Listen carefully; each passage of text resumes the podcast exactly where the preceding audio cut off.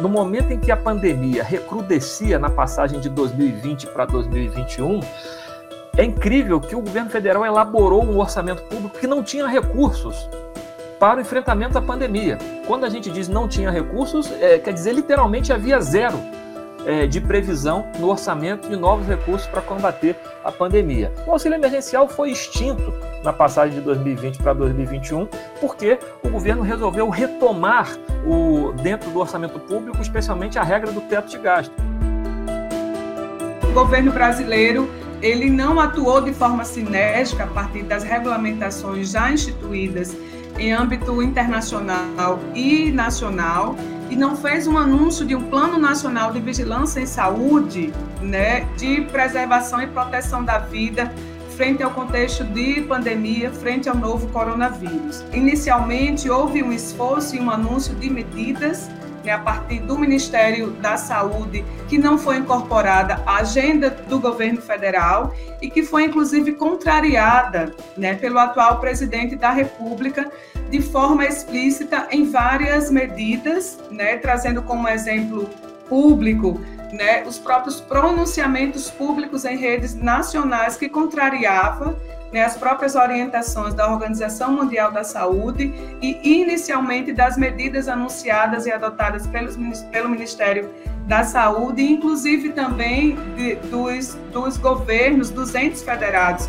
que tomaram medidas necessárias, né, que coadunam com o tema da vigilância, da, da coleta de dados, proteção, prevenção e que foi abertamente contrariada né, pelo atual presidente, pelo governo federal, que atuou na direção contrária da vigilância em saúde.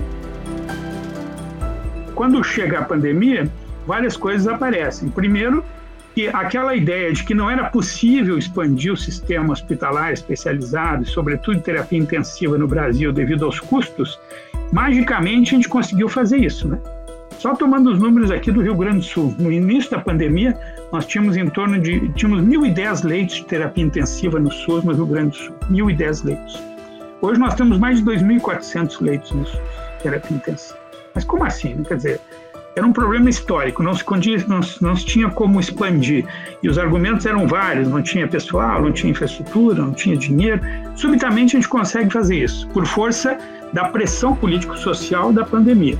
Mas a gente faz isso de uma forma uh, assimétrica outra vez, né? Quer dizer, não é a partir de um plano de equilíbrio da oferta em todo o território do Estado, e da mesma maneira em todo o território brasileiro, mas sim ampliando principalmente naqueles espaços onde já existem infraestruturas que puderam ser ampliadas em sua capacidade.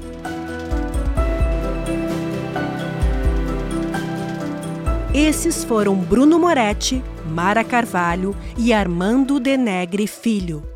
Eles fazem parte do grupo de pesquisadores e autores que fornece subsídios para o projeto Direito Humano à Saúde e à Vida no contexto da pandemia de Covid-19 no Brasil. Nós estamos apresentando os estudos e análises desses cientistas através de gravações que realizamos pela internet. O projeto especifica as violações as circunstâncias e os responsáveis que estão por trás de centenas de milhares de mortes que foram provocadas ou podiam ter sido evitadas no Brasil durante a pandemia. Eu sou Carla Cassapo, locutora e apresentadora do podcast. A produção é de Kátia Samara. As entrevistas, textos e direção são do jornalista Guilherme Castro e a edição de som é de André Citoni.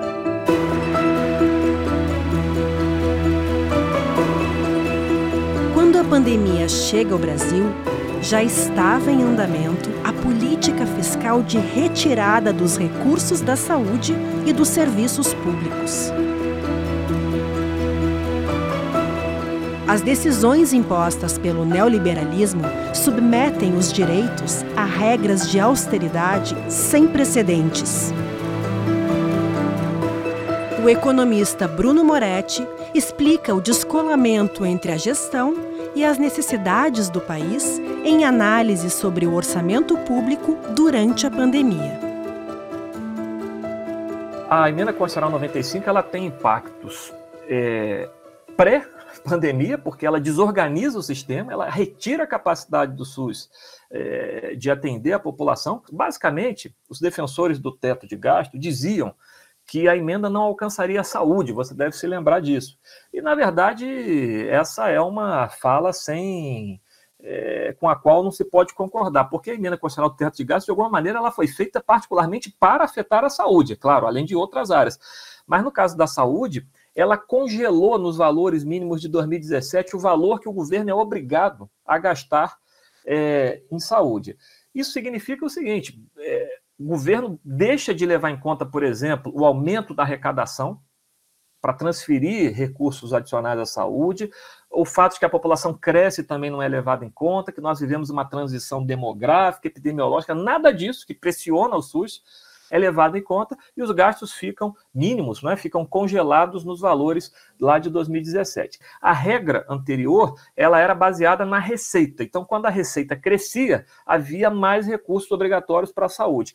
Isso foi desfeito né? Essa regra tinha em si seus problemas, que não, não, não, é o caso da gente tratar aqui. Isso foi desfeito e os valores passaram a ficar congelados nos níveis mínimos de 2017. Este congelamento retirou do sistema mais de 17 bilhões em 2018 e 2019.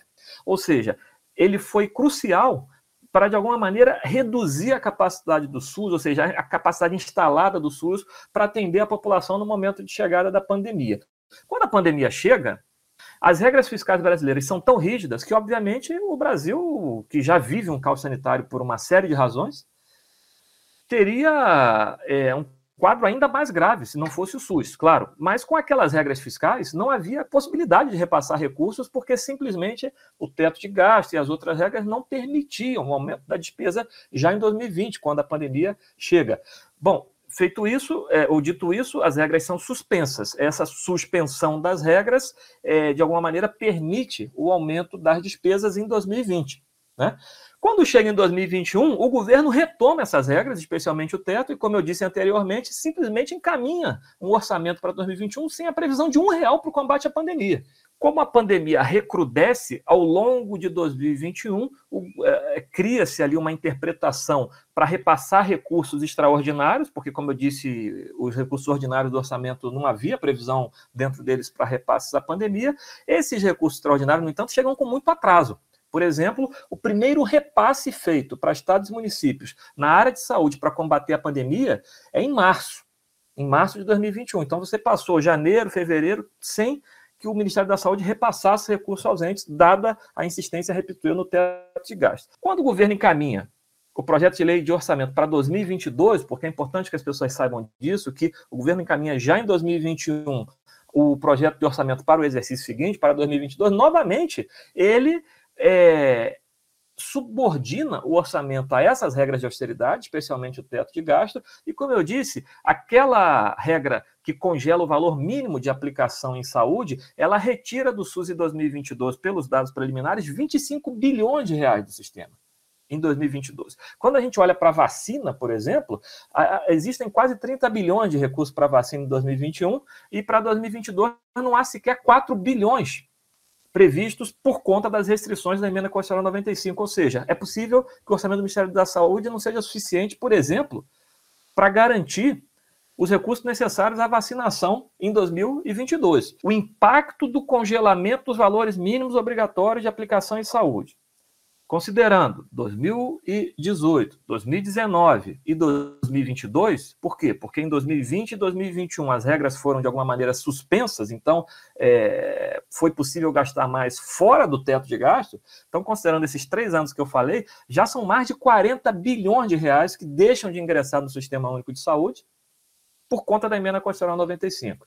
Esse é o dado que reflete a retirada de recursos do SUS e, portanto, é, afetando fortemente a capacidade da rede pública é, atender a demanda da população por serviços públicos e, em última instância, garantir o direito à saúde. Ainda assim, sabemos nós, o SUS faz muito com cada vez menos recursos. No entanto, é claro que essas políticas de austeridade fiscal retiram, como eu disse anteriormente, capacidade do sistema atender a população e garantir o direito humano à saúde é, via acesso a esses serviços públicos. Essa política ela é feita justamente para levar a uma redução estrutural de serviços públicos. Nós estamos aqui focando em saúde, né? mas essa redução de despesas se dá em diversas outras áreas também centrais à garantia dos direitos humanos. Então, quando eu tenho, por exemplo, a obrigatoriedade de gastos mínimos de saúde ou de educação, de alguma maneira eu estou assegurando que o orçamento público seja um instrumento para a realização dos direitos.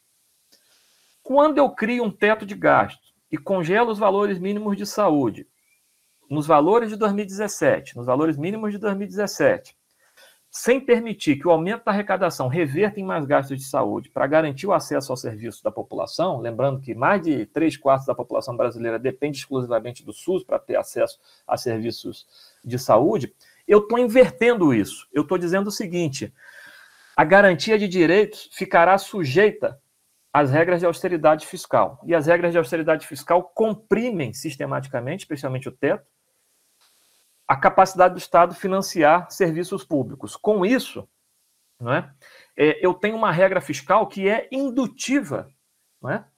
indutiva da redução estrutural desses serviços. Essa redução, a meu ver, é, em última instância, a expressão do projeto neoliberal no Brasil. Se trata de reduzir o Estado, reduzir os serviços públicos prestado pelo, prestados pelo Estado. Tem um detalhe na regra do teto que passa despercebido de muita gente, que é o seguinte: alguém pode perguntar, é muito comum dizer o seguinte: olha, o Brasil precisa de uma reforma tributária que aumente a progressividade, que os mais ricos paguem mais imposto. Eu concordo completamente com isso. Para que o Brasil tenha mais justiça. Isso seria um elemento fundamental para a democratização do Estado e da sociedade brasileira. Agora, se a gente arrecadar mais 50 bilhões de reais com impostos progressivos sobre a renda e o patrimônio, quanto nós vamos poder repassar as políticas de saúde e educação? Zero. Por quê? Porque existe um teto de gasto que ele é dado na despesa, não importa o quanto você arrecade. Esse foi o economista Bruno Moretti. No Brasil, as violações na pandemia também aparecem na falta de coordenação e planejamento do governo federal. Não é uma questão de escolha do presidente a vigilância em saúde é uma obrigação. E a não apresentação de um plano nacional de enfrentamento à pandemia é causa de milhares de mortes evitáveis. É o trabalho apresentado pela pesquisadora Mara Carvalho, em estudo sobre a pandemia de Covid-19 e o descumprimento da vigilância em saúde no Brasil. considerando que foi anunciado né, um contexto de emergência pública, emergência de saúde pública internacional, né, que demanda uma responsabilidade maior para esse cuidado, para o tema da vigilância, que não foi priorizado, anunciado, incorporado na agenda do governo brasileiro. O SUS ele, so, ele so, sobreviveu e tomou uma, uma, uma dimensão importante né, sobre, o seu, sobre o reconhecimento da importância do SUS como uma política em saúde integrada para a população brasileira. Né? Frente a esse contexto de graves violações, é, presenciamos também né, uma, uma ação de reconhecimento, de defesa e da importância do SUS que não, não tínhamos também tão forte em outros momentos. Então, eu queria também fazer esse reconhecimento e esse destaque importante quando também o SUS toma essa centralidade como um sistema único de saúde importante necessário que abarca né, um sistema que pode possibilitar, sim, o direito humano à, à saúde. O tema da vigilância, ele se é, enquadra, se situa nesse campo de controle de doenças e agravos, né, é, que não se restringe ao contexto de pandemia, mas que ganha essa centralidade, né, considerando que existem é, vírus novos que, co que colocam em risco a saúde e a vida humana, então daí que entra toda é, a centralidade da é, atuação da vigilância em saúde. Então, isso né, vem de um, é, surge né, a partir de um arcabouço institucional teórico que já vem com essa questão da produção de informações para o controle né, do novo vírus, da doença, para que isso impacte menos na vida das, das pessoas. Isso vem também como medidas né, de prevenção para que, né, enquanto não se controla, não se tem o estudo aprofundado sobre esse novo vírus e como se combate, mas tem um outro caminho que é qual a medida que vai ser tomada para a prevenção né, desse contágio, dessa doença e desse impacto às vidas. Sobre essa questão mais específica que você traz, que a pesquisa persegue, que são as violações, nesse campo foram muitas, né? Foram muitas, e aqui a gente destaca, inclusive, nosso, o nosso esforço de recorte sobre esse tema, porque é um, um campo que é, abrange né, tanto a ação institucional da execução, como também o âmbito da legislação, da formulação né, de orientações para a atuação dessa vigilância em saúde num contexto de é, pandemia, como ela dialoga também com o poder do judiciário na instauração, na efetivação de medidas que assegure essa vigilância dentro de uma ação integrada. E que perpassa também uma ação, podemos é, falar assim, uma ação de internalização né, da importância da vigilância em saúde para a contenção de riscos e agravos, e principalmente para diminu diminuição da propagação de um vírus que ainda era desconhecido, que é o que era o que é o novo o novo coronavírus. Então, primeiro eu queria frisar, né, para além desse desse escopo amplo, né, tem essa vigilância, ela perpassa também uma ação sinérgica para uma medida eficaz da vigilância em saúde, que tem uma centralidade, né, é, uma centralidade de autonomia de execução digamos assim, a partir do Ministério da Saúde, da Secretaria da Vigilância em Saúde, na conformação com a própria Lei 8080, né, do, do SUS, e também com a, o próprio esforço da Política Nacional da Vigilância em Saúde, conforme o decreto e a instituição em 2018. Então, eu queria começar frisando né, que essa, essa vigilância, quando falamos em vigilância, o vigiar, o cuidar, para conter o, a, a, a, propagação de um vírus como o novo coronavírus, isso precisa de uma ação sinérgica a partir do Estado, nessa centralidade com o Ministério da Saúde, com essas frentes, e isso perpassa também um processo de entendimento, de internalização também da sociedade em geral, né, considerando a importância dessa vigilância num contexto pandêmico, de pandemia, que nós, que nós é, passamos a enfrentar a partir da descoberta do novo coronavírus e da instauração, né, digamos, da, da, da situação de emergência mundial, né, declarada pela Organização Mundial da Saúde no início de janeiro de 2020. Quando eu me refiro a sinérgico no campo da, no campo da institucionalidade, é para frisar que já existe é, um rol institucionalizado de medidas, de, de legislações, de regulamentos internacionais e nacionais que já regulamentam, que já orientam a ação da vigilância em saúde para a execução de políticas públicas necessárias para garantia dessa vigilância e da proteção da vida.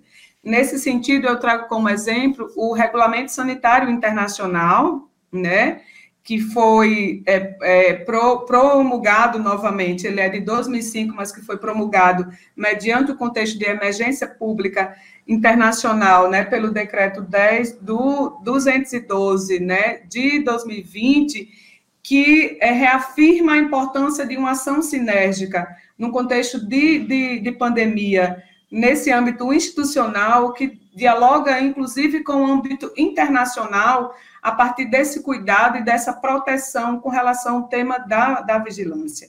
Então, quando eu falo de ação sinérgica, é, é a partir das medidas já instauradas, já elaboradas, institucionalizadas sobre isso, né, de como que isso se efetiva para uma ação né, eficaz né, para prevenção e, e agravamento de, agra de doenças e agravos, né, no caso do novo coronavírus, e que é, também perpassa a própria legislação nacional a partir da Constituição, do artigo 96, da Lei 8080 do SUS, que já sinaliza uma atuação integrada no ambiente da execução das políticas públicas de saúde e que demanda também né, uma, uma é, a necessidade de uma ação política, de um anúncio de um Plano Nacional de Vigilância em Saúde, a partir dessas normativas, frente a um contexto de, de pandemia e do agravamento de um vírus é, até então desconhecido para o mundo. Essa foi Mara Carvalho, sobre a omissão do governo Bolsonaro na vigilância em saúde. Os problemas e ameaças ao sistema de saúde no Brasil não começam com a pandemia. O desequilíbrio histórico na distribuição dos recursos é um dos problemas que afetam a rede de atenção hospitalar, que se torna ainda mais grave com a Covid-19. O médico Armando Denegre Filho explica essa questão. A gente se deu conta, né, ao longo do tempo, que a persistência de uma infraestrutura insuficiente e, ademais, mal distribuída era um fator de violação massiva e sistemática dos direitos humanos. Mas não é apenas ali no ponto da atenção da urgência. A urgência apenas é um, uma espécie de para-raio do sistema. Né? Falta cobertura e acesso na atenção básica ou primária de saúde, falta, sobretudo, meios diagnósticos né, associados a toda a rede para diminuir os tempos de espera para chegar a um, um, resultado né, diagnóstico que permita tratar efetivamente, e tem várias áreas de tratamento, número significativo, que também não tem capacidade de absorção, incluído aí a questão de população versus número de leitos hospitalares, né, em suas várias formas, leitos de enfermarias, né, de atenção ao paciente que não é de terapia intensiva nem de cuidados intermediários, e, sobretudo, de intermediários e, e leitos de terapia intensiva. Então, o sistema vive num desbalanço contínuo. Né? E, e por força disso, se instala no imaginário né, da sociedade que é importante ter um seguro privado de saúde para garantir acesso a certos serviços que durante é, em períodos né, de, de necessidade é, o SUS não consegue garantir nos tempos adequados para ter um melhor resultado.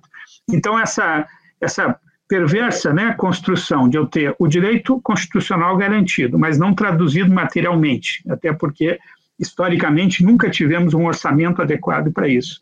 Segundo, de nunca ter levado o debate do orçamento sobre a questão da matriz né, tributária brasileira, da, né, da concentração de riqueza, enfim, que deveria ser colocada em questão para poder gerar as condições econômicas para garantia do direito. Então, a economia se submetendo a uma lógica de sustentação né, do contrato social, no conjunto das políticas sociais, que estão lá no artigo 6 da Constituição, mas, nesse caso que estamos conversando, particularmente na construção da infraestrutura necessária para que o sistema de saúde desse conta do mandato constitucional.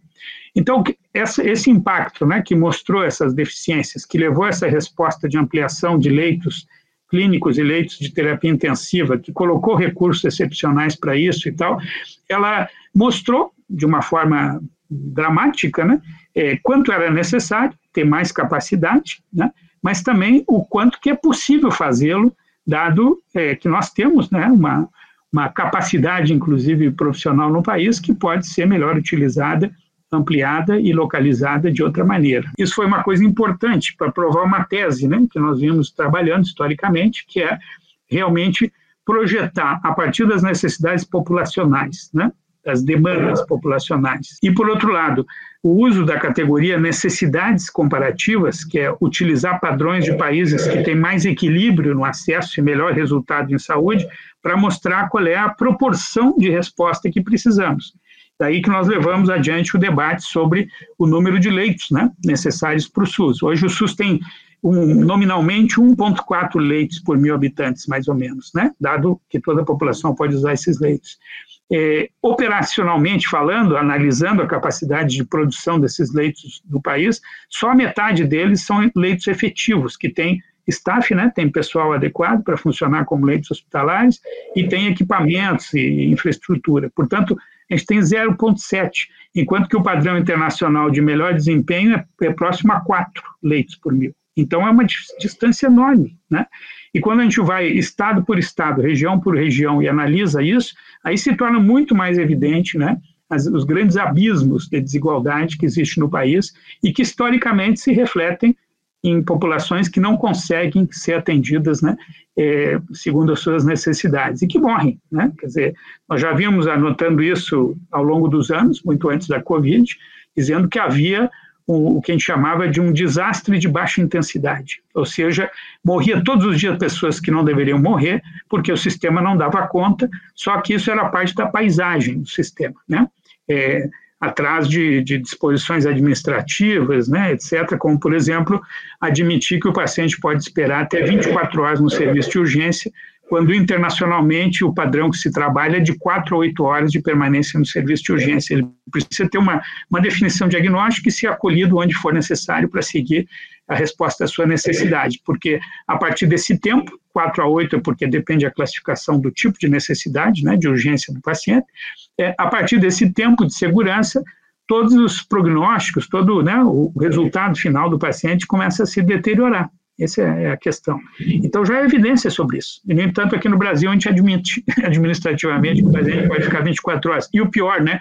Última vez que se avaliou isso, 75% dos pacientes né, que precisavam hospitalizar ficavam mais que 24 horas esperando. Então, isso compromete a mortalidade, né? Evitável as complicações e tudo essa conexão entre a percepção do problema durante a, pandemia, relacionada à pandemia, e a percepção do problema histórico, né, da defasagem entre necessidade oferta e tal, é uma ponte que a gente precisa construir no debate público. Né? Eu não, não acho que ela esteja é, dada de forma automática. Né? Aqui no Rio Grande do Sul, nós vimos, por exemplo, que a capacidade hospitalar da rede privada, né, ou seja, não conveniada ao SUS, me refiro, ela foi esgotada muito mais rapidamente que a rede SUS, porque ela se expandiu muito menos.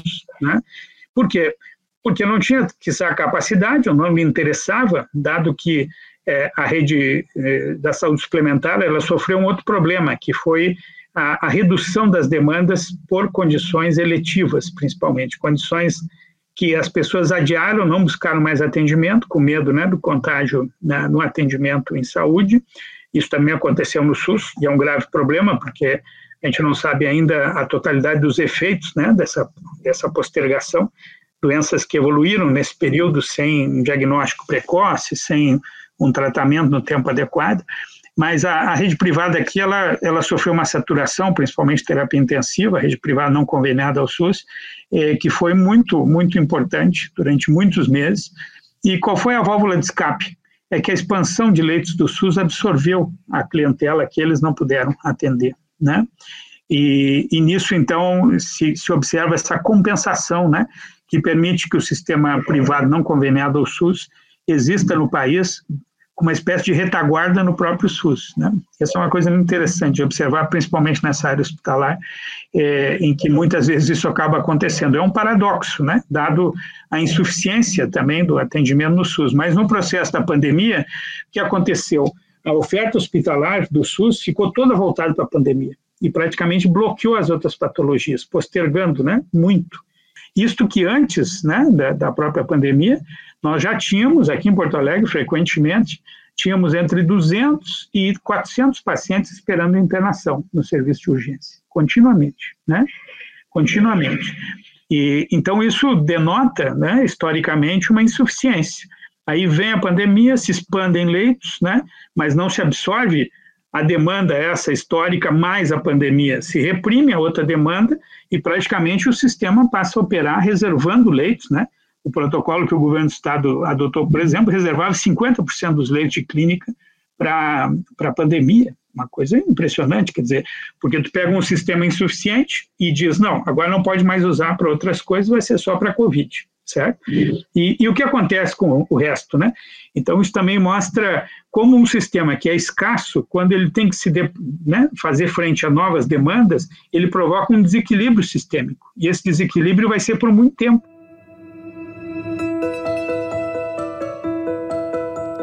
Esse foi o médico Armando Denegre Filho. Nesse podcast Estamos apresentando as gravações com os pesquisadores autores que subsidiam o projeto Direito Humano à Saúde e à Vida no contexto da pandemia de Covid-19 no Brasil. E aqui no Brasil é incrível, né? Porque o marco constitucional brasileiro torna o direito à saúde um direito constitucional. Portanto, a vinculação, o caráter vinculante está dado. E isso explica a exigibilidade possível no, no campo legal. Mas, no entanto, filosoficamente, a construção histórica do nosso sistema de saúde está orientada nessa lógica da jurisprudência dominante internacional, certo? Ou seja, apesar do marco jurídico inclusivo, nós temos uma condição no Brasil que é de um sistema insuficiente e naturalizado como insuficiente. Isso beneficia quem? Aos membros do governo, como tal, diretamente ao governo. Portanto, a pergunta sobre a exploração como uma questão inerente nas relações econômicas do capitalismo e quem se beneficia a cada momento dessas crises passa a ser de interesse do direito internacional, porque a gente teria que estabelecer com muito mais clareza como identificar as responsabilidades mediante a identificação dos beneficiados e construir as, as restrições, punições, as travas, enfim, necessárias para isso. O governo brasileiro, primeiro, né, ele não fez um anúncio, um planejamento é, de combate à pandemia no, no Brasil. Né? Instaurou um comitê de crise, que a gente não sabe nem a funcionalidade disso, como que isso né? Teve uma certa vida ali no início, depois não, não tivemos mais informações. E aí eu posso, a partir desse estudo preliminar, eu posso afirmar que não houve o anúncio, nenhum plano integrado de governo, juntamente com os órgãos internacionais e de Estado, para esse, para esse é, enfrentamento. Nesse sentido, o governo assume a responsabilidade perante as vidas perdidas pelo contágio expostas ao vírus. Né? Porque se você não faz um anúncio de um plano, se você não prioriza orçamento, se você não estabelece um diálogo né, com os órgãos é, estaduais, municipais, para composição de uma agenda de enfrentamento, você se responsabiliza e se afasta da responsabilidade do dever do Estado de garantir o direito humano à saúde, conforme preconiza o artigo 196 da Constituição Federal. Como não há espaço dentro do orçamento para gastos que são, inclusive, não é, reivindicados por agentes políticos, começa-se a proceder a uma série de é, expedientes para flexibilizar esse arcabouço fiscal, mas não para garantia de direitos, mas para que o orçamento possa incluir gastos de interesse, por exemplo, da base parlamentar do governo. As chamadas emendas de relator, não é, que a imprensa deu o nome, a meu ver, correto, de orçamento secreto, é, que na saúde, por exemplo, hoje tem um orçamento superior a 7 bilhões. Então você disse assim, Bruno, mas você acabou de dizer que não há espaço fiscal para gastos de saúde. Pois é, estamos no pior dos mundos. Não, os gastos de saúde se reduzem, sobretudo os gastos ordinários de saúde se reduzem, eu fiz referência aqui a mais de 40 bilhões retirados da saúde em função do congelamento do piso. E, além disso, comprime-se ainda mais os gastos ordinários para que caibam emendas que não têm transparência na sua execução. A proposta da transparência é outro pilar dos direitos humanos. É? É, os gastos são dirigidos, sabe-se lá a quem, por quais critérios sanitários, não há equidade na distribuição desse recurso, mas apenas, digamos assim, interesses de curto prazo para repassar recursos a determinadas prefeituras, a determinados é, estados. Então, o que nós vivemos é uma espécie de combinação trágica da austeridade com o clientelismo. Escutamos Armando Denegre Filho, Mara Carvalho e Bruno Moretti que ajudam a explicar as causas estruturais e as violações aos direitos humanos atribuídos ao Estado e ao presidente do Brasil na pandemia Covid-19.